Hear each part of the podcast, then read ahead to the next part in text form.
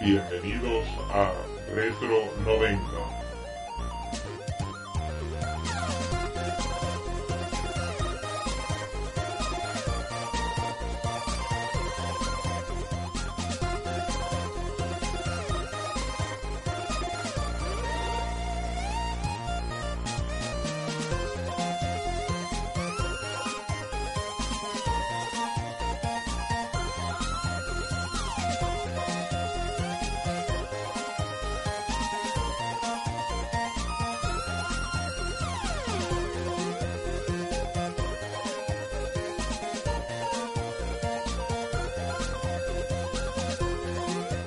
Bienvenidos a Retro 90. Sumérgete con nosotros en la zona retro.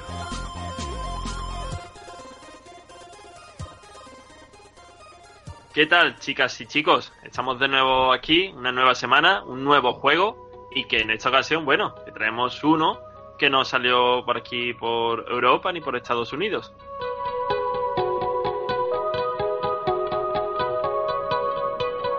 Un juego que se quedó por tierras niponas y que pusimos la preguntita esta semana y bueno, no sé si alguien la pudo contestar.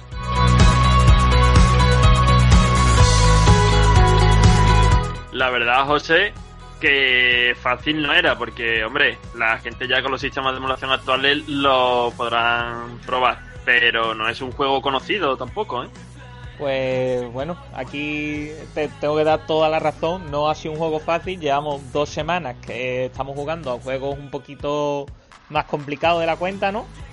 Y efectivamente que, hombre, ahora con la emulación lo puede jugar todo el mundo, ¿no? Y sobre todo el tema también que ayuda a la emulación, el, los save state, ¿no? Un poco, ¿no? Pero este juego me gustaría verlo a mí en una Super Nintendo, pasárselo sin, sin poder guardar cuando quiera. Pues eso te iba a decir yo, porque yo utilizo el save state cada dos minutos, vaya. Sí, y porque sí. cada vez que me quitaba un poquito de vida decía, como me quiten algo más, estás muerto. Exactamente. Pues bueno, antes de presentar el juego, como siempre recordaros que tenemos nuestra página de Facebook, la de Retro 90 Games, donde subimos pues eso, esa preguntita de la semana acerca de cuál es el juego y alguno de vosotros, bueno, o- ah, otra que otra que otra semana lo había acertado. Eh, también subimos distintas imágenes, alguna que otra noticia, ¿no, José? Como por ejemplo, hoy creo que ha fallecido el cofundador de Atari. Sí, Creo a- ayer o hoy por creo que fue, sí, sí, y lo iba a poner, lo que pasa, me pilló en la calle y no lo, no lo he podido poner, pero es verdad que, que sí, que falleció por lo visto el, uno de los cofundadores de Atari. Cofundador de Atari. Sí. Mm. Que el hombre deberá ser mayor, porque Atari ya tiene sus años, vaya. Atari tiene sus años, pero no se sabe, pero bueno. No, lo Sí, pues eso, eh, subimos también diferentes noticias. Y también, bueno, nuestra página de Twitter, igual, Retro90 Games. Y ahí vamos subiendo más o menos lo mismo que Facebook, ¿vale? Una plataforma un poco más cómoda para escribir, pero vaya, cualquiera de ellas dos. Y nuestras plataformas para poder escuchar o bien descargar el podcast, por supuesto el podcast para descargarlo totalmente gratuito, ¿vale? Si no queréis tirar de red, ¿no? 4G, pues bien por ebooks, nuestra plataforma principal, o bien por iTunes para dispositivos de iOS o de Apple, mejor dicho. Eh, bueno, eh, José, que lo que tenemos que decir también es que teníamos esta semana unos cuantos de comentarios por ebooks. Efectivamente, y encima no son, o sea, son comentarios de bastante contenido, ¿eh? Que no nos podemos quejar. Vamos a, Sí, sí. si quiere, comentar lo, lo que nos dejaron en el juego de la semana pasada, que fue el de Retail, Sí. ¿no? Que lo Claro, tenemos así más fresco. Y bueno, Mano Stangier, ¿no? Un clásico de aquí de- del podcast, ¿no? Que nos contaba que, que, bueno, que no había jugado a este juego en... O sea, no había jugado, no, no quiso jugar a este juego en máquinas arcade porque le parecía un pasote de difícil y pensaba que era desperdiciar 5 duros mm, tontamente en las máquinas recreativas. Pero sí que es verdad que lo tenía en mm, su Game Boy, o sea, la Game Boy, y tenía su versión de, de 8 bits que era una versión bastante decente y bastante meritoria y a la que le guardo un gran cariño, ¿no? Eh, yo tengo que añadir que le estuve echando un vistazo porque ya que dijo lo de la versión de los 8 bits de Game Boy, digo, voy a, ver. Y, y, hombre, a ver, salvando las distancias, ¿no? De que versión en blanco y negro, porque era, me imagino que sería de la Game Boy Tocha, ¿no? Eh, y tal, pero oye, tiene muchas similitudes con, con la versión arcade. Hombre, obviamente no tenía la, la pelota esa, ¿cómo se llamaba? La... No me acuerdo el Sí, nombre. la bola, la- el satélite ese, ¿no? el satélite ese que te ayudaba, cosas así. Pero bueno, tal, lo que sí que es verdad que, que claro, tampoco po- la Game Boy no podía mover muchos enemigos por pantalla y tal, y eso hacía que la dificultad fuera más fácil. Vamos, a mí me pareció muchísimo más fácil que la versión de arcade el ratillo que le estuve jugando.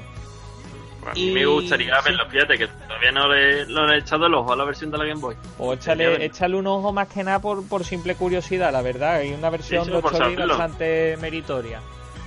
Mm. Y también nos comentaba en otro comentario, que lo puso tiempo después, que, que la compañía Irem es muy famosa por sus juegos tan difíciles como puede ser el Ninja Spirit Arcade, que decía que cualquiera le metía mano porque era imposible.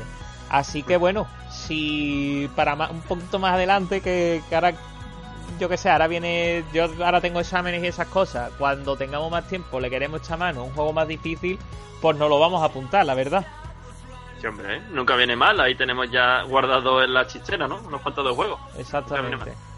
Y los otros comentarios ya de un juego más anterior que analizamos, de, en este caso de Bomb Jack, que tenemos ahí un usuario que se llama Mr. Gaiska, que el tío al parecer José es un, vamos, un fanático de este es juego. un fanático de este juego, vamos, se nota por sobre todo, por- aparte de que él lo dice en el mismo comentario, se nota en la forma de escribir, el cariño que le tiene, la de horas que le ha echado. Mm, se sabe un montón de trucos que no vamos a leer el comentario entero porque es muy largo, ¿no? Pero bueno, comentaba unas cosas que, que la verdad que, mm, que se nota que es de auténtico, mm, vamos a llamarte así, profesional Fan. de este juego. Sí, Ujú. fan profesional. Eh, también comentaba que cree que en, que en la versión de Commodore la, la música es una versión de Jean-Michel Jarre, que es un músico bastante famoso, la verdad. Y, y bueno, y que desde aquí le agradecemos que haya dejado estos dos, porque lo dejan dos pedazos de comentarios.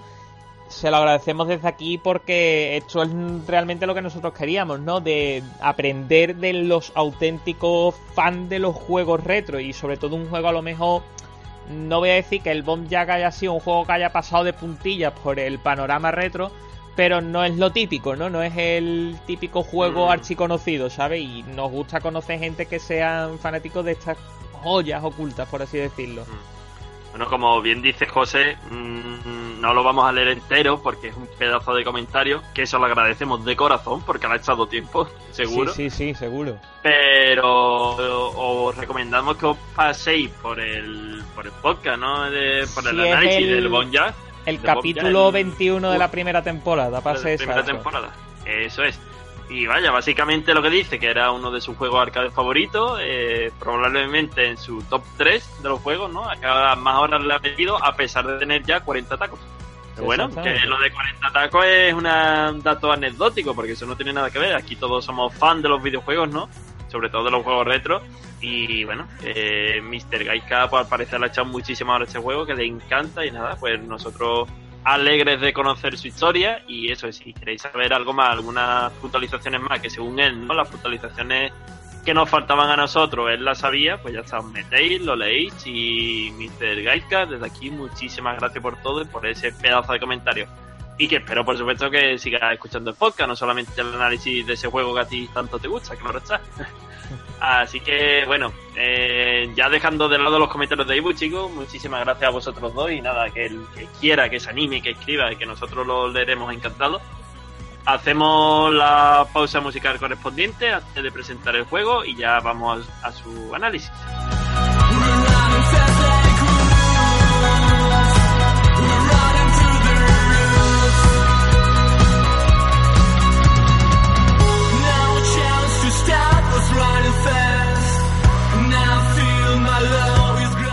Bueno, José, ese juego que nos salió de tierras niponas, ¿cómo se llama? Bueno, pues este juego es el Mayu-O de Super Famicom, Super Nintendo. Y bueno, también traducido al inglés, aunque no saliera de Japón, como King of Demons, ¿vale? Por si a alguien le suena más como King of Demons, pero el título original era Mayu-O. Bueno, nosotros tenemos que decir que fíjate si el juego es poco conocido, que nos tuvimos que descargar la ROM ¿no? de una página, es decir, que Eh, no venía ni en la Sí, Raspberry. bueno, la, exactamente, que... mm, tu- vamos, comentamos un poquito cómo, cómo hice el proceso. descargué la versión en japonés y luego la parché en inglés, ¿vale?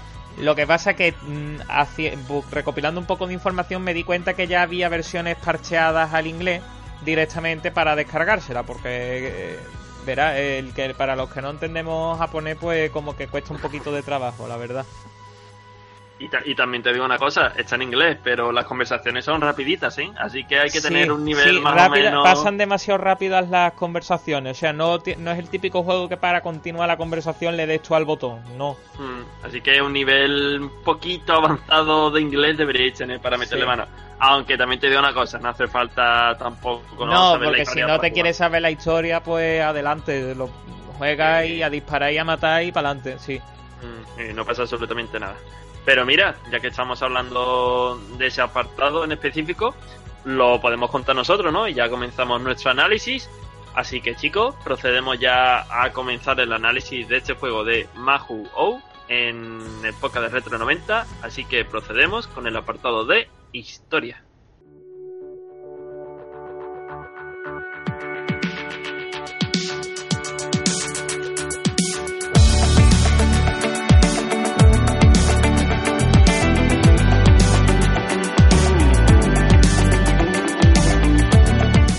Como bien hemos comentado, Mahu O fue uno de esos juegos del catálogo de la Super Famicom, de la Super Nintendo japonesa, como vosotros sabréis, que no salió de tierras níponas.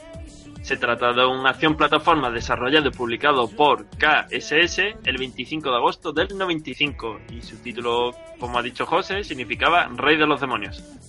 Bueno, José. King of Demons. Eso, el ya nos demos, que tú decías. Eh, ¿Quién controlamos en este juego? Bueno, en este juego controlamos a Abel, ¿no? Cuya mujer e hija han sido secuestrados por su supuesto amigo, Bayer, ¿vale? Decimos supuesto amigo porque es un colega tuyo, secuestra a alguien de amigo tiene poco, No ¿vale? tiene poco, te Claro. decir. Entonces, bueno, tenemos que perseguir a este tal Bayer a lo largo de niveles llenos de seres sacados de las auténticas entrañas de pesadillas, vamos. Mm, Para intentar rescatar, pues, a, a la mujer y a, y a la hija, ¿no?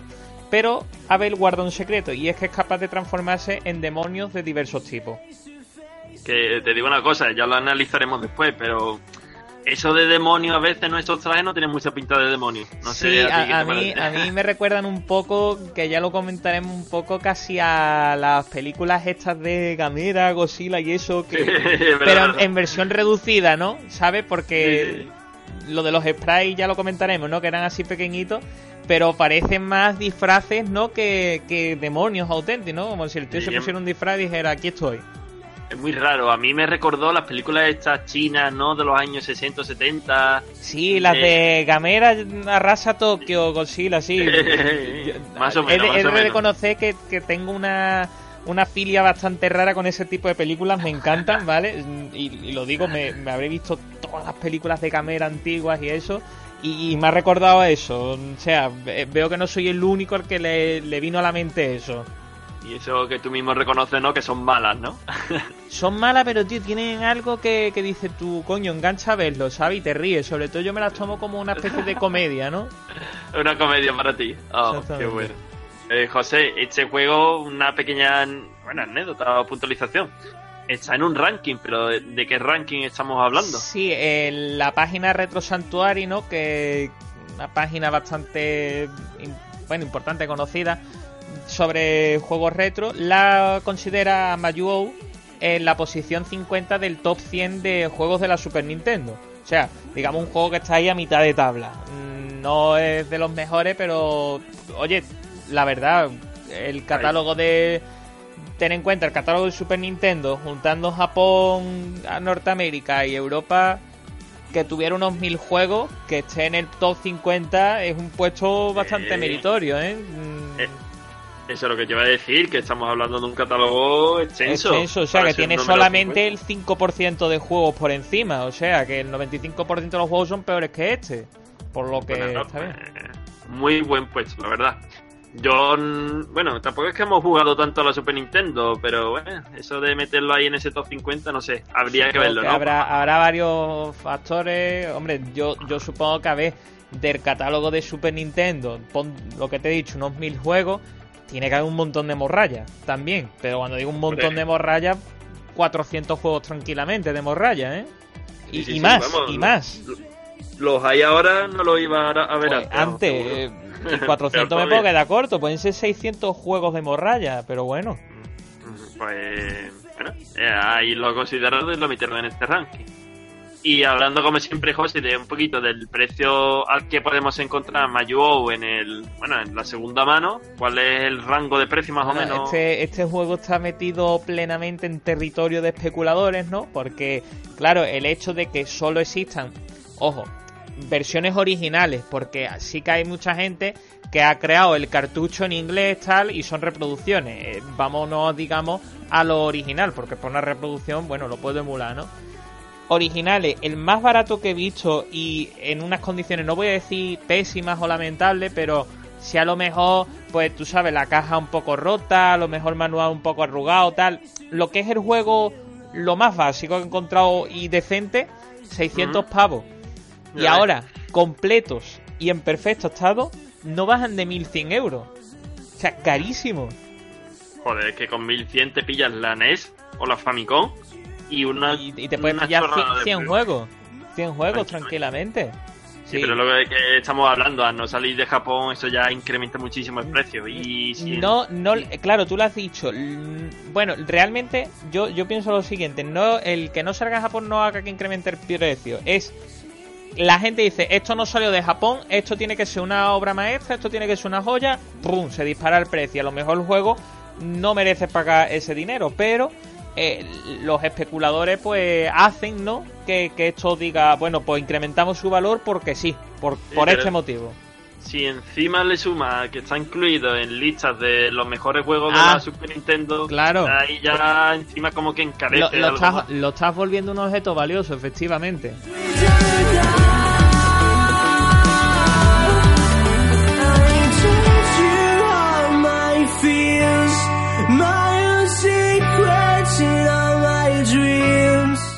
Pequeña joyita, según algunos, de la Super Nintendo que os traemos hoy en el podcast de Retro 90. Así que chicos, os explicamos ya un poquito más en qué consiste este juego.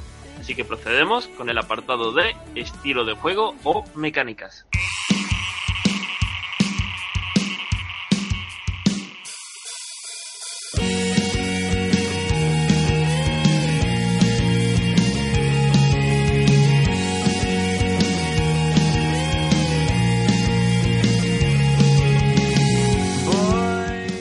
José, que no lo hemos dicho, pero vaya, una acción plataforma de scroll lateral con secciones plataformeras, ¿no? Sí, sobre todo esto de las secciones plataformeras, cuando estamos en forma humana con Abel, es donde más se nota, ¿vale? Mm, sí que es verdad, ¿no? Que ahora que dice lo que hemos dicho, lo del scroll lateral, normalmente pensamos que dice tú, bueno, es un scroll lateral de aparecemos en la parte izquierda y tenemos que avanzar a la parte derecha. Bueno, hay algunas fases que es al revés, sobre todo algunas del principio que, que, que me llamó bastante la atención, aunque eran las que menos, que era de derecha a izquierda, porque tenías que llegar como una especie de monstruo y después huir de él, ¿no? Sí, sí, sí, verdad. La de, bueno... Era como una especie gusano. de gusano tuneladora, sí. Sí, se parecía. Mira, me recordó a Doom. Mm, A los sé gusanos de, no- de arena de Doom o, o a Sí. Doom el juego. Ah, no, el de los gusanos de arena. Ah, vale. te Sí, sí, sí, sí. Que no me he leído Doom. Una, una de las No- mejores películas de la historia del cine. Tengo que decir, sí, te has leído todos los libros. Pues sí, así Abel con su forma humana, pues deberá disparar a todos los enemigos, ¿no? Destruir a todos los enemigos que se encuentre. Y bueno, tendremos esa forma humana, pero además contaremos con la ayuda de una especie de hada que atacará de forma aleatoria a los enemigos que se acerquen. Eh, Pero la Sí te iba a decir que eh, Abel cuando está en forma humana dispara con una pistola, ¿no? Que a mí me llama un poquito la atención porque, a ver, en el juego no se especifica si estamos jugando en un presente, en un futuro post-apocalíptico, en el pasado. No hay, digamos, una... No sabemos en qué año estamos jugando, ¿vale? un arco temporal. No hay un arco temporal marcado para nada, ¿vale? Hay veces que te parece que es muy antiguo, otras veces que es muy moderno, pero no lo sabes realmente. Y aclaro, a mí me, me canta mucho el tema de que lleves esa pistola, la verdad. Me parece como algo ahí un poco anacrónico, demasiado moderno. Sí, mira, algo de incluso un rayo láser, ¿sabes? Sin pistola, Sí. podría encajar, pero eso Claro es que lo pistola- dipo- el típico rayo que lo mejor lo lances de la mano, una cosa así, pero una pistola. Sí, claro, claro, es que la pistola tuya la sitúas en un eso, en un arco. contexto muy temporal. moderno, claro. Claro, entonces ya cuando tú ves un, castillo y todo esto dices tú. "Eh, esto no me suena, pero bueno, se ve que no le dieron mucha importancia ahí, ¿no? A ese, A eso, a eso no le dieron. No. Ujú. Pues sí, y lo que tú dijiste antes, la gracia de este juego en que está, en transformarse en los demonios. ¿no? Claro, tienes la posibilidad de transformarte, bueno, no cuando quieras, sino cuando te encuentras, digamos, el ítem que te permite hacerlo, en tres demonios diferentes. Y claro, cada demonio tiene sus ventajas y sus inconvenientes, porque eh, hay algunos que pueden escupir fuego y si cargas, digamos, el ataque, pues es un- eh, hace, simula como una especie de dragón de fuego lo que lanzas por la boca. Otros que permiten saltos más grandes y más movilidad en el aire y cosas así. Pero claro, también es inconveniente porque el dragón, por ejemplo, salta poquísimo y cosas así. Sí, como que te da más potencia, pero a la vez menos agilidad. Exactamente, exactamente. Sí, se vuelve más, más torpe, ¿no? El personaje. Sí, un poquito más torpe, la verdad es que sí. Bueno, cada fase de José está dividida en subsecciones, ¿no? Que no todo es algo lineal. Claro, este, la gracia del juego es que cada, cada fase, ¿no? Pues tiene su- sus divisiones, ¿no? Y esto hace que, o por lo menos a mí me ha dado la sensación de que hace que el juego sea como más, más rápido, más directo, más, no sé, como más ágil, ¿no? Mm, Que no tienes que estar 10 minutos en una misma fase matando siempre el mismo tipo de enemigo, ¿no? Como que vas cambiando y como que te da dinamismo, ¿no? Sí, sí, no se te hace pesado un nivel, la verdad. Vas cambiando constantemente. Y lo que, bueno, hablando otra vez de esto de la pistola que no nos llegaba a casar con lo que veíamos, es por ejemplo con los enemigos, ¿no? Que nos encontrábamos. Porque claro, tú con una pistola, pero te aparecía vampiros, ¿no? Con de apariencia gótica, monstruos salidos de las cloacas, zombies, etcétera, etcétera. O, Plantas ejemplo, carvino- las plantas carnívoras, tío. O, Carnívoras. o lo- o las arañas gigantes esas, ¿no? Mm, y tú con una pistola, pues decías tú, "Eh, hay aquí algo raro que no me Sí. termina de... Aunque bueno, eso lo pensabas al, prin- al principio y ya después pues se te irá. Ya no, al final ya te hacías a la pistola. Lo que sí que es verdad que, que la variedad de enemigos, como hemos dicho, los vampiros, así otros que eran como babosas de lodo, mm, Mm. monstruos voladores, una, una gran cantidad de, de tipos de enemigos. No han recurrido a decir, mira, ponemos, yo que sé, a este enemigo y, y si lo queremos hacer más fuerte, pues lo pintamos de rojo, otro más, el azul es más fuerte todavía. Son monstruos que van cambiando a cada fase, no se repiten. Sí, hay, sí que hay ciertos tipos que si lo hacen, ¿no, José? Sí, que son los- más recurrentes. Claro, Claro. los zombies y tal, pero siempre hay monstruos nuevos, siempre te vas encontrando Eso algo nuevo a Sí, cada, sí, como cada que se nivel. va, se va intercambiando, eso sí que... Eso sí que y bueno, y sobre todo los jefes finales, eso por supuesto que varían, ¿no, José? Y como siempre tendremos que descubrir el punto débil para derrotarlo, vaya. Claro, mm, esto lo, lo de siempre, hay cada jefe tiene su mecánica que puede ser más o menos difícil encontrar la mecánica. El problema, que ya lo hablaremos en la dificultad, es a la hora de, de cómo está nivelada esa mecánica para matarlo, ¿sabes? Porque a lo mejor tienes que hacer ciertos sacrificios para matarlo. Ciertos sacrificios es mm, darte un golpe de vida o cualquier cosa así por, por intentar Mm. atacarlo. Sí, bueno, algunos son Sí, Lo- lo especialmente difíciles. Claro, lo hablamos, pero es. O bueno, lo avanzará un poquito más en la dificultad, como que son a veces poco justos, ¿no? Sí. Es la palabra que yo quiero utilizar. Y. Sí. Bueno, que. Es que a mí, a mí me recuerdan un poco esto, eh, digamos, tal como está planteado los niveles y no los- el planteamiento del nivel de que esté dividido en varios trozos, sino que también quería comentar que como hay minibosses a lo largo de, de cada fase, ¿no? Pues que son así durillos también. Y el hecho de que estos jefes sean también bastante complicados, mm, parecía más que un juego de Super Nintendo, un juego de máquinas arcade que te dijeran, vamos a ponerlo difícil para que este tío tenga que estar ahí echando moneda y haga rico al de la al de los salones recreativos, ¿no? No sé, es un juego con una con una mecánica muy arcade, pero sorprende que solo esté en consola. Sí, sí, eso sí. Em, pasaría perfectamente con una máquina recreativa, vaya. Sí, sin lugar a dudas. Vamos, yo creo que más de uno la utilizaría en su salón para. Sí, no, no, y es un juego que lo puedes tener de si te montas tu propia máquina arcade, es un juego que se presta a poder jugarlo de pie con unos joysticks y eso, sí. Sí, vamos, seguro, seguro. Bueno, a medida que vamos avanzando, nuestro personaje mm, irá adquiriendo una mayor capacidad de barra de vida, José, llegándose hasta incluso duplicar. Que fíjate, ahí estábamos hablando de que en este juego tocarte significa perder una buena parte de barra de vida, pero bueno, esto se va paliando poco a poco a lo largo de los niveles, aumentando esa barra de esa barra de vida, vaya. Claro, pero eh, aumenta la barra de vida, pero el problema que tiene es que aunque si por ejemplo te matan tienes infinitos continuos, no, no tienes que empezar desde el principio, pero cada vez que te matan pierde todas las mejoras de la barra de vida. Es decir, que, que, que empiezas con la barra de vida que cuando empiezas en la fase 1. ¿Qué pasa? Que si te matan en un nivel muy alto y empiezas con la barra pequeñita, va a ser una misión imposible avanzar, ya que los enemigos nos, han- nos van a ir quitando más vida a medida que pasamos los niveles. Y si empezamos con la vida que teníamos al principio, es mucha tela. Es mucha tela, es mucha tela. Y mira, otro aspecto que hacía ya tiempo que no lo traíamos, traíamos Sí. al podcast, lo de los el controlador, el controlador del tiempo. Sí, Ah, es ya, ot- ya. un juego que, que ahí también recuerda mucho a...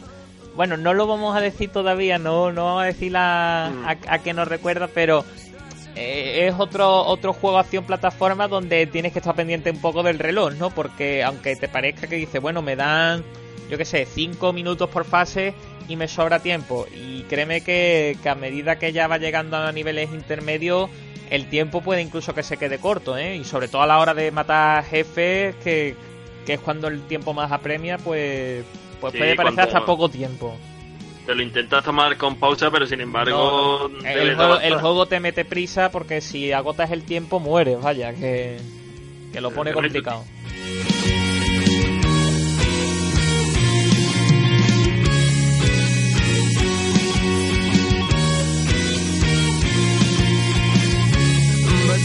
Feeling Como podréis observar, la mecánica de este juego, bueno, son complejas, aunque, bueno, los controles no tanto, de eso ya hablaremos un poquito más para adelante.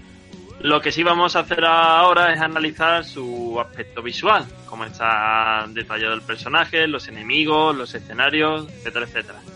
Así que procedemos y analizamos el apartado de gráficos.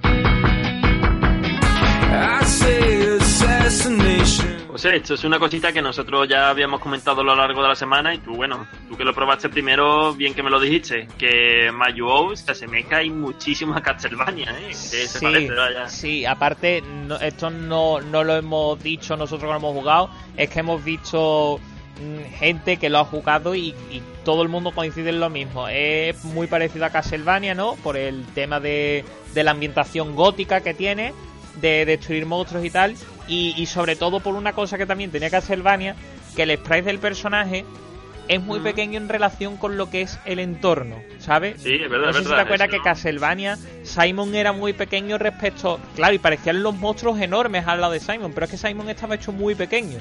Y aquí pasa sí, lo es mismo, es un sprite muy pequeño y todo es muy grande. Los escenarios son enormes. Mm, Mm. Cosas así. Y yo creo que la, o sea, la base del juego, yo creo que incluso aunque los desarrolladores no lo admitan, la base del juego es Castlevania. Sí, la, inspiración es esa, hombre, salvando la distancia de que Castlevania era un juego de 8 bits, este de 16 bits, entonces, bueno, pues se pudieron meter mejoras considerables respecto a Castlevania, pero inspirados totalmente, seguro, vamos. Seguro, seguro. Vamos, y no lo supera, ya lo decimos desde aquí. No, hombre, es que a ver, es que estás hablando de, de una auténtica obra maestra como puede ser Castlevania, ¿no? Y sobre todo la saga, ¿no? Y claro, esto, a ver, es un juego que, bueno, ahí está, pero, pero no le llega, no le llega a superar ni de coña, vamos. Pues en este juego de Mayuo nos encontramos en unas estancias decadentes, tenebrosas, donde la oscuridad es el elemento reinante, pero también tendremos unos elementos decorativos que embellecerán el entorno. Aunque José, tú tenías un comentario por ahí, ¿no? Decirnos. Sí, que yo no sé si te fijaste, pero siempre que matas enemigos o te golpea enemigos, la cantidad de sangre que sale. Que, ¿Verdad? que, que esto verás, que yo estoy seguro de que uno de los motivos por los que el, que el juego no salió de Japón fue por temas de censura y, y en caso de que hubiera salido, hubiera sido muy censurado, porque es un juego mm, sangriento, muy, muy violento y, y esto a lo mejor en Japón sí, pero en América y en Europa no, ¿sabes? Y en Australia ya ni te digo. En Australia es que no sale. Sí, son- hay, mucha los- censura con los juegos allí, no lo sabía yo eso. Sí, sí, sí. No, yo no sé por qué, porque un país avanzado, pero bueno, Bueno. tendrán sus costumbres. Lo que, bueno, aquí es- todos esos niveles, a los que casi siempre estamos acostumbrados a ver, ¿no? Pasillos lineales, decorados con distintos elementos, por ejemplo, calaveras, plantas, etcétera, etcétera. Pero en este sentido, y dando la enhorabuena a los desarrolladores, tenemos que hablar de los fondos, ¿no? Estos fondos, muy, la verdad es que muy bellos y que complementan a la perfección el nivel. Y tampoco están más, de más de recordar, José, la variedad de ambientaciones, ¿no? Los diferentes niveles. eh, Sí. Castillo, la parte esta del- de la ciudad entera atrapada por plantas, la fase del tren, no sé, son fases muy diferentes una de otra. La, la cloaca, otra que vas en un ascensor, en fin. Mm, De hecho, el el, primer jefe tienes que matarlo en, en el, en el ascensor ese, ¿sabes? Uno de los Sí, primeros verdad, jefes. verdad. Y... El jefe que, que te agarra como quiere. Exactamente, exactamente. Y, y la verdad que en eso tenemos que decir que, que la variedad de escenarios es impecable. O sea, no parece que estás jugando todo el mismo tiempo el mismo juego, ¿no? Pero te da sensación de que no estás repitiendo nada, ¿sabes? No, nada, exactamente, vaya. Yo coincido al igual que tú, pero vamos, 100%. Además, no, Eh, no, sí. no abusa de típicos fondos negros, sino que los fondos son mm, edificios, paredes, no, no el típico fondo negro plano y dice, venga, hasta luego. No, no, no. Claro, eso fue lo que yo te decía, lo de los fondos, ¿no? Esos Mm. fondos bellos. eh, Sí, sí, incluso sí. Una, puesta, una puesta de sol. Todo, Oye, exactamente. no, no es fácil recrear una puesta de sol, es más fácil una pared, ¿no? De ladrillo, creo, creo yo, vaya. Y está muy bien, está muy bien. También están muy bien los enemigos, están bien diseñados. Y lo que sí nos extraña un poquito el descuido que tuvieron con nuestro personaje principal, ¿no, José? Que un tanto Sí. descafinado. que, que incluso tú dices, ¿no? Que, que me comenta que, que incluso piensas que podía ser un personaje elegible porque como está a lo mejor tan descuidado respecto a lo, por ejemplo, los enemigos, los fondos y eso, como que no se le quería dar la aura de protagonismo al personaje y es como un personaje muy básico, ¿no? Sí, yo lo veía, ¿no? Típico juego de tienes personas, cuatro personajes elegibles, se te muere uno y puedes elegir cualquiera de los otros tres o incluso ese de nuevo, ¿no? Y ese personaje está tan mal. mal no es mal, es que como que está muy básico, muy simplón, ¿no? Eso, eso, pues me da eso, me da la sensación de, oye, que te puedes elegir otro, ¿sabes? Y sin embargo, este es nuestro protagonista. Y es el único personaje que podemos manejar, aparte de los demonios, ¿no? Que los demonios Claro, claro. quizás sí estén un poco más, más logrados, pero volvemos a decirlo de antes, parecen que son disfraces puestos encima del personaje, un poquito más grande que el personaje, ¿no? Pero parecen Sí. muñecos, o sea, los típicos muñecos de los partidos de, de béisbol americano, las mascotas y eso, eh, me recordó un poquito a eso. Y, y- poquito más, vaya. Así que alguna que otra magia, ¿no? Di- diferente a cada demonio, pero Mm. poco, poco más. Lo que sí podemos destacar y de sobremanera, ¿no? Los eh, jefes finales de, de cada nivel, que no es un jefe final en sí, son jefes finales al final de cada nivel. Que, José, utilizado por Castlevania, son muchísimo más grandes que nosotros, pero Claro. además, bueno, tienen un nivel de detalle que son muy complejos. Sí, eh, efectivamente, como decimos que es nuestro personaje en comparación con el resto de, de elementos de pantalla más pequeño, con los jefes finales aquí es donde más se nota porque son enormes. Y eso sí, tiene un nivel de detalle excelente, cosa que no lo hicieron con el personaje principal. Pero fíjate, cosa más rara que lo podrían. ah, Digo yo que se podrían. Claro, haber para todo. un poco más. Exactamente. I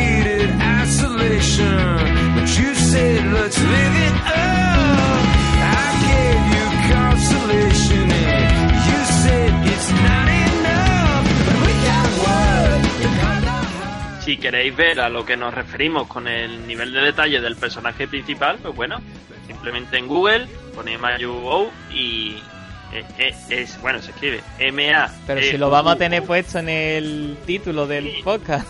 por mientras mientras que lo están escuchando, Ah. que lo busquen por Google y eso es un poquito extraño, es eso sí. Sin embargo decimos que los jefes finales están muy bien hechos, ¿no? Que se pueden haber esforzado un poco más con el personaje principal.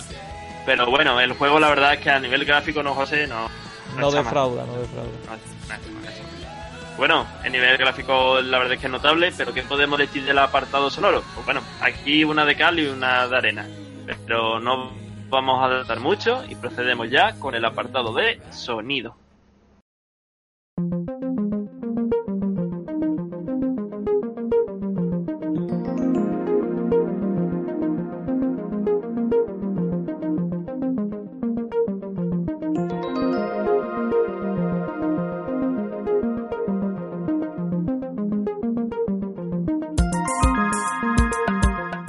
José, lo que decíamos, la sensación agridulce que nos, de, que nos que no sé, yo en particular no sé el gusto musical de los desarrolladores, No, ¿vale? Más que el gusto musical, eh, ¿sabían los desarrolladores para qué tipo de juego estaban haciendo la música? Es la pregunta.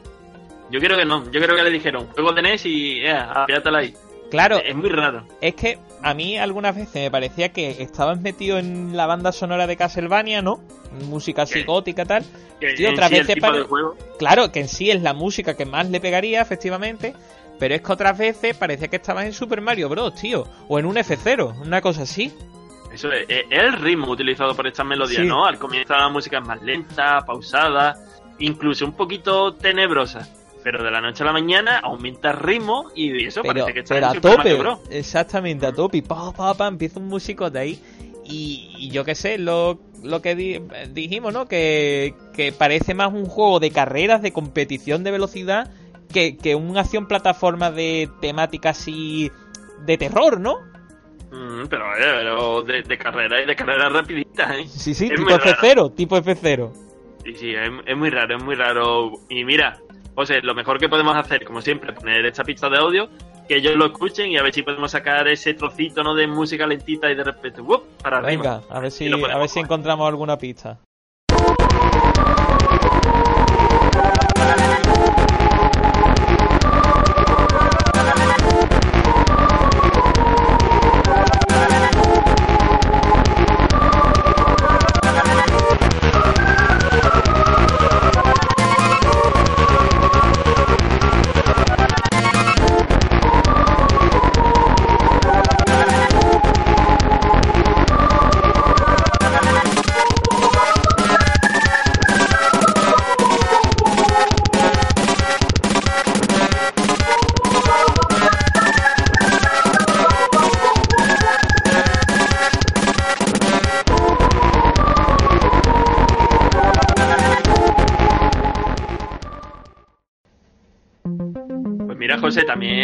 Inusual, ¿no? El nivel de, el nivel de sonido de la música ambiental respecto a los efectos sonoros, porque yo creo que el de los efectos sonoros puede estar tranquilamente al doble que el de la música de Sí, fondo. sí. Me llevé, me hace un buen susto al principio, digo, coño, y sobre todo, claro, al principio, que es cuando empieza a sonar la música todo tenebrosa, flojito, que parece casi que no hay música, y que te salga un bicho y hago.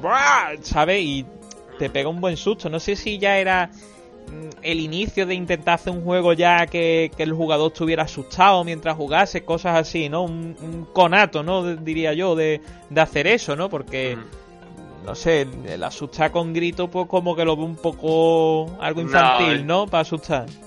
Yo creo que en este juego no era el objetivo. Pero una característica, ¿no? La del el sonido al doble de, de los efectos que, que nunca nos habíamos encontrado. Siempre había un nivel más o menos intermedio entre una Sí, cosa y otra. Sí, Incluso juego que en su, con- en su apartado de opciones te dejaba elegir el volumen, ¿no? De, de cada uno de ellos. Pero aquí yo veo que está desfasado uno respecto al otro. También tenemos que decir que quizás, y decimos quizás, ¿no? Para algunos de vosotros, si lo habéis jugado, algunos fans, las melodías de Mayuo sean sobresalientes. Pero sin embargo, José, yo no sé si coincides conmigo. Bajo nuestra humilde opinión, este juego no inventó la, la rueda a la hora de crear ese ambiente. es que, es que el tema es que tiene canciones buenas y canciones malas, tío. Yo preferiría que diga, mira, un- una música un poco más mediocre o más normalita, pero no me metas esos cambios tan de ritmo, ya de ritmo, de melodía, de cosas, no sé, no sé. A mí me, a mí me descolocó bastante el, el apartado sonoro. Y ojo, se escucha bastante bien, ¿eh? Porque hasta aunque no te gusten las canciones, quiere decir que, que está bien compuesto. el- se nota aquí que esto ya es un juego que salió en la última jornada, ¿no? De la, de la Super Nintendo y, y supieron aprovechar bien el chip de sonido. Se escucha de puta madre el juego, Pero- las músicas no, no son las que deberían ser para este juego. Es raro, es raro. Exactamente.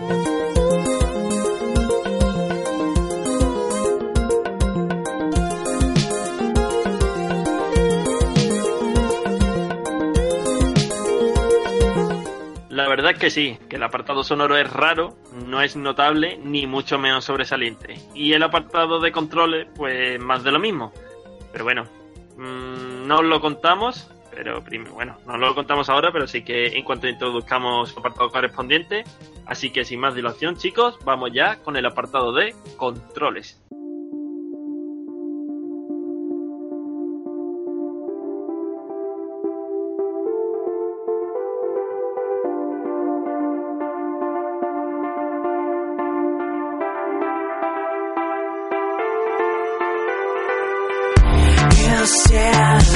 El control de este juego, mm, podemos decir que da una de cal y una de arena. Hay veces que puede hacer un movimiento de auténtico acróbata, pero otras veces se mueve menos, José, que qué. Con un avión de mármol. Buen apunte. Es, muy raro. ¿eh? Eso, tío. Te lo estaba comentando al principio cuando te pregunté, bueno, ¿qué te ha parecido el juego? Y te dije, es que Quillo, hay veces que dice tú, vaya movimientos puedo hacer. Entonces, el juego como que te confía en, en que puedes hacer una serie de movimientos que más adelante te pueden sacar de un atolladero, ¿no? Pero después a la hora de la verdad, cuando te hace falta esa agilidad, ese movimiento, ves que el personaje no, no, no responde como tú querías, ¿sabes? Mm, la verdad es que no. Eso, no te daba la opción de hacer lo que tú querías. No. A, a veces, a veces, claro. A, a veces, a veces, claro está. También, José, lo de. Bueno, ¿cuál es el control de, que utilizamos? Básicamente. un control muy simple porque se maneja mediante la, la cruceta. Cruceta en cuatro direcciones, que esto es un apunte que hiciste antes que echabas de menos la, la diagonalidad del juego. Es que no hay, no hay diagonales en este juego. El, el botón B para disparar y el I para saltar. Poco más. Poco más. Y lo de la diagonal no por otra cosa, sino porque los enemigos te vienen en En diagonal. diagonal, efectivamente, claro, que es que, Ah, que esa es la cosa. Claro, si te vinieran en tu mismo nivel, dices tú, oye, pues, no importa poco. Pero ya que te vienen así, hombre, digo yo que lo podrían haber implementado, digo yo. Este control tan peculiar es tanto para nuestra forma humana, José, como para las formas demoníacas. No vayamos a creernos, ¿no? Que al tener una forma superior, Vamos, ya va a mejorar, va a mejorar la jugabilidad. No, no, no, al contrario. Yo incluso me atrevería a decir que el control de los demonios, en especial el dragón, es que no sé si era como un dragón, una gárgola, el que era de color azul, era más tosco si cabe, ¿eh? porque madre mía, llegué a la fase del tren con el dragón azul y joder, que ahí tienes que, claro, es un tren en movimiento, tienes que saltar los vagones, en el momento que te caes mueres. Y vaya, así me costó trabajo. Encima esquivando enemigos que lo típico te dan y sales disparado para atrás, ¿no? No sé, no sé. El control aquí es una de las cosas que más me ha tirado para atrás del juego, la verdad. sí, que, que sin los safe game, es que el juego es difícil. Es ¿eh? difícil, es difícil de narices y, y es un poco eh, por la dificultad que pone el juego y, y los controles. Y otra cosa, José, que no sé si te ha pasado a ti, que a mí la verdad es que me daba bastante coraje. Cuando te saltaban los enemigos estos que eran como bolitas amarillas de arriba del techo, Sí. que te saltaba una a la derecha, otra a la izquierda, al de un lado, por supuesto, que le podías disparar y te lo ca- pero tardaba demasiado en darse la Eh, vuelta al personaje. Sí, aquí, aquí me recordó un poco a, a Flashback, ¿no? Donde como Mm. tuvieras un enemigo por delante y otro por detrás, había que decidir. Porque era, era impo- bueno, imposible, no, era muy difícil de darle al de delante, darte la vuelta rápido y disparar de atrás. Porque como que le costaba trabajo hacer ese movimiento de, de cambiar de dirección de vista, ¿sabes? Sí, sí, y te podías quedar sin un trocito, ¿no? No sé si la vida sí, sí, te quitaba vida, te quitaba vida y eso era un poco rollo, la verdad.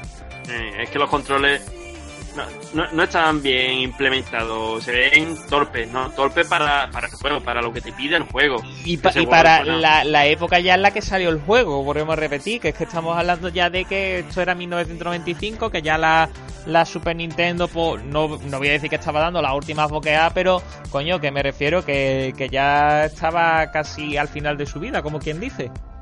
Sí, vale, que no, no, no se le puede poner ninguna excusa a lo que tú estás diciendo, ¿vale? Claro.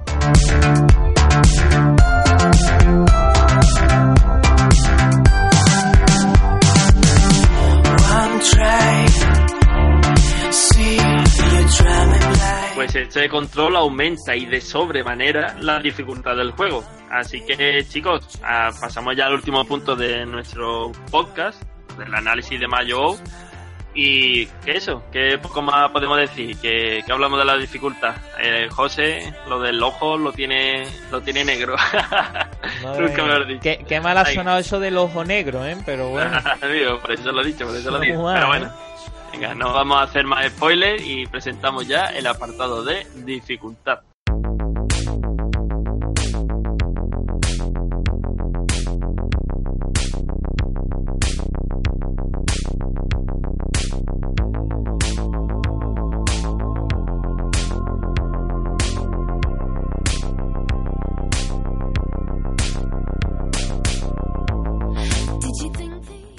Mira, José, eh, al principio no quería decir que el juego era mm, difícil, difícil, lo que, bueno, encontré una palabra mejor y ya dije que el juego era exigente, ¿no? Es más bien exigente. eh, me ha gustado que- eso, me ha gustado eso.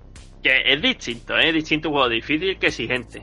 Eh, Sobre todo al final de los niveles, porque al principio es que una cosa que, oye, también es nueva para mí, y bueno, de los juegos que hemos analizado, que el, el nivel al que estoy jugando al principio es muy fácil y de repente empieza pom, pom, pom, pom. No es en el juego en global, ¿no? Es en cada nivel. En cada en nivel, sí. A- aparte, ¿no? Cada, en cada nivel también se va aumentando la dificultad, pero en el mismo nivel hace uh, como una curva de dificultad bastante a lo mejor de, de aparecerte los enemigos, a lo mejor a cuenta gotas, ¿no?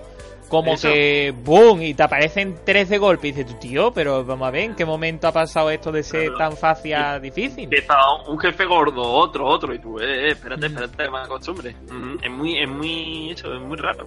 Sí, Parte de esa dificultad, como hemos dicho, reside en gran parte en los controles propios del juego, por lo de la diagonalidad, ¿no, José? La de los enemigos. sí, que es que es muy injusto, ¿no? Que te puedan aparecer enemigos que hacen movimientos de zigzag, ¿no? Porque a lo mejor son bichos voladores y tú, sin embargo, no, no puedas realizar, pues yo que sé, para esquivarlo, cualquier cosa, pues este tipo de movimiento. Entonces eso mm, es un poco injusto, ¿no? Un poco injusto. Sí, Los jefes finales, sin embargo, no te atacan, bueno, no utilizan tanto esa diagonalidad, pero sí que algunos son bastante difíciles. Bueno, tenemos de todo. Algunos, pues, el Algunos simplemente con agacharte un poco ya o avanzar un poquito para adelante. Pero yo, yo voy a poner el ejemplo del ojo, tío. Es que el ojo te ataca con una especie de, de cono láser, no voy a decir rayo, porque es que tenía forma de, de cono, no era una línea lo que te atacaba, que, que ocupaba, digamos, el espacio disponible entre... O sea, que en el momento que ya el no te abriera el de eso, como estuvieras mal posicionado, aunque tú estuvieras saltando, te iba a dar con el cono láser seguro, porque es que era enorme, ¿sabes?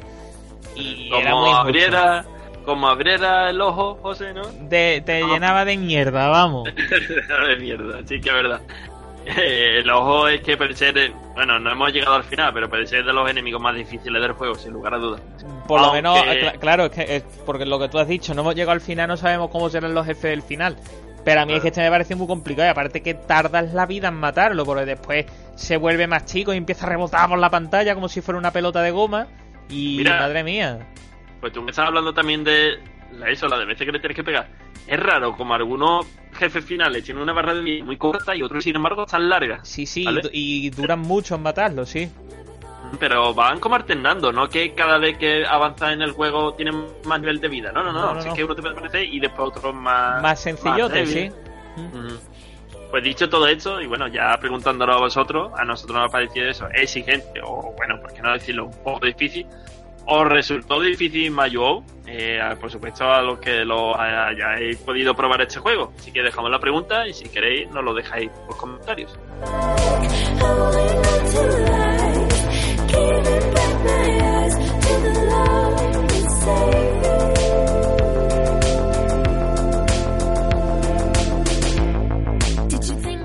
Pues aquí están más o menos todas las opiniones, ¿no? Lo que hemos podido mm, recaudar de este juego de Mayo respecto a su historia, los gráficos, sonido, controles, un control un poco arcaico y su dificultad. Pero ahora, primero José y después yo, como venimos haciendo siempre, nos vamos, vamos a dar a daros nuestras valoraciones personales en las que recogemos un poco, ¿no? A nivel global, lo que nos ha parecido este juego. Así que chicos, vamos ya y bueno, vamos terminando nuestro podcast con el apartado de valoraciones.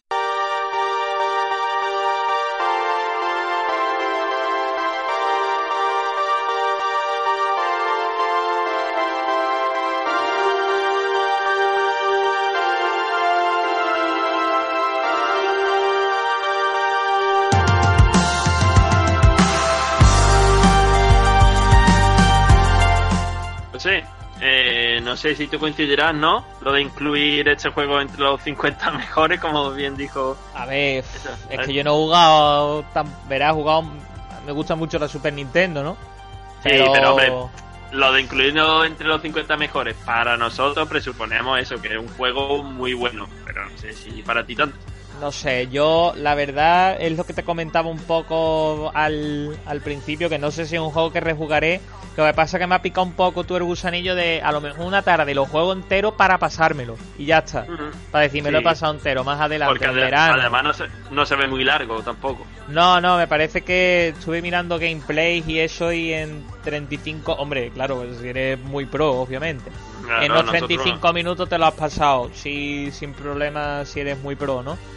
No. Y haciendo un poco así ya el resumen personal de, de lo que me ha parecido, bueno, pues la verdad que mm, era un juego que yo le tenía puesto un poco de expectativa por el hecho de decir, mira, juego exclusivo de Japón, eh, salió a última hora, no a última hora, sino de lo último de, de la Super Nintendo, lo pintaban un poco como una especie de Castlevania inspirado en Castlevania, ¿no? Así que, que a mí me gustan mucho la saga. Pero, claro, sí, ves los gráficos y dices tú, hostia, son cojonudos. eh, Es que en el apartado gráfico no, no le tengo que poner pegas de ningún tipo, diría que es de sobresaliente. Pero el problema está a la hora de, de los controles que, que, bueno, que si respondieran simplemente un poquito mejor el hecho ese de, de poder darte la vuelta rápido, mm, cosas así, ¿vale? El que no te permitiera hacer acrobacias en algunos momentos y en otros sitios aquello le cuesta a- incluso arrancar, ¿no? Hubiera sido un juego mejor, porque el juego tiene después eh, una cosa que no habíamos, por ejemplo, visto en, en ningún juego analizado hasta ahora, la, la violencia tan explícita que tiene el juego, ¿no? Que, que es muy sangriento, ¿no? Que por eso el, probablemente el principal motivo por el que no saliera de Japón, ¿no? La, la violencia tan explícita que traía Claro, claro, claro. tiene unos ingredientes para hacer un juego buenísimo, pero sin embargo tiene ciertas cosas como los controles, la, la mala selección de músicas y eso, que no te voy a decir que lo convierta en un juego mediocre del montón, pero que le baja bastante la nota, la verdad. Pues sí, te vas a... Yo coincido al igual que tú. Pero bueno, ¿qué, qué notas? ¿Qué nota le das? Yo le doy un seis y medio. Un 6 y medio, ¿no? Vale, Sí. vale. Es que sí, sí que es verdad, con lo que tú bien dices, eh, tiene cosas buenas, pero hay otras que lo empobrecen bastante, ¿no? Mm. Y una nota acorde. Tiene Pues cosas yo- de juego muy bueno y tiene cosas de juego del montón, sinceramente. Mm, sí. Mira, yo lo que te puedo decir que después de terminar de jugarlo, ¿no? La verdad es que disponemos de tiempo, pero no mucho. Me dejó ese sabor descafeinado de "Uy, mm, quiero algo más, algo que me dé más. Y no, no te lo da, o por lo menos hasta lo que nosotros hemos jugado. El- a nivel gráfico está bien, se parece bastante a Castlevania y vamos, es que bebe de él, bebe de Castlevania. Ah, pero los controles son muchísimo más pobres que Castlevania, porque mira, Castlevania, a pesar de que los controles no fueran tampoco nada del otro mundo, sí que los otros enemigos los situaban al mismo nivel, ¿sabes? Ellos, ellos eran conscientes de, de que tu personaje se movía poco, entre comillas, pero los, los enemigos te lo ponían en función de ese movimiento tuyo. Este juego, sin embargo, no. Uno te viene en diagonal, los jefes, como tú dices, de los ojos son muy injustos. Y no sé, es raro. Y además muchas cositas, la curva de dificultad en un mismo nivel, no la entiendo. No la entiendo, la verdad. Sí que a lo largo de los niveles, ¿no? Los juegos de conducción, por ejemplo, tú juegas cualquier juego y a medida que avanzas, pues por supuesto los enemigos son más difíciles. Aquí no, aquí en un mismo nivel puedes subir la dificultad, después baja otro poco, después sube. No sé, no sé si fue un desarrollo de estos, como se dicen, complicados, ¿no? Que creo que no, porque el juego quedó más o menos bien. Pero a mí es un juego raro, la verdad es que muy raro. Y yo le voy a dar un 6, ¿vale? No creo que se merezca mucho más, la verdad. O por lo menos, bueno, esa, es- esa es mi opinión. Ahora no, José, nos llega otro... Súper Otro- fanático y dice, pero ¿qué hacéis hablando así de mal de este juego? Bueno, a ver, Este juego la polla. Pues, oye, puede ser, ¿no? es que En puntos de vista hay todos los que quiera, claro, exactamente. pero a nosotros a nivel general no nos ha parecido demasiado bueno. aunque Una no, un 6, un 6 y medio no es una nota mala, Claro. no está, no está del todo mal. Así que esa es nuestra opinión. Eh, si alguien lo escucha y le encanta este juego, bueno, perdón desde aquí, pero eh, desde nuestra humilde, humilde opinión, con los podcasts que llevamos, los juegos que llevamos analizados, es de un 6 un 6 y medio. Por menos para nosotros. Eh, bueno, José, ya dadas las valoraciones, mm, hacemos la última pausa, ¿no? Vamos despidiendo y vamos hablando un poquito de cómo va a avanzar el podcast o, o de la semana que viene, vaya. Sí, sí.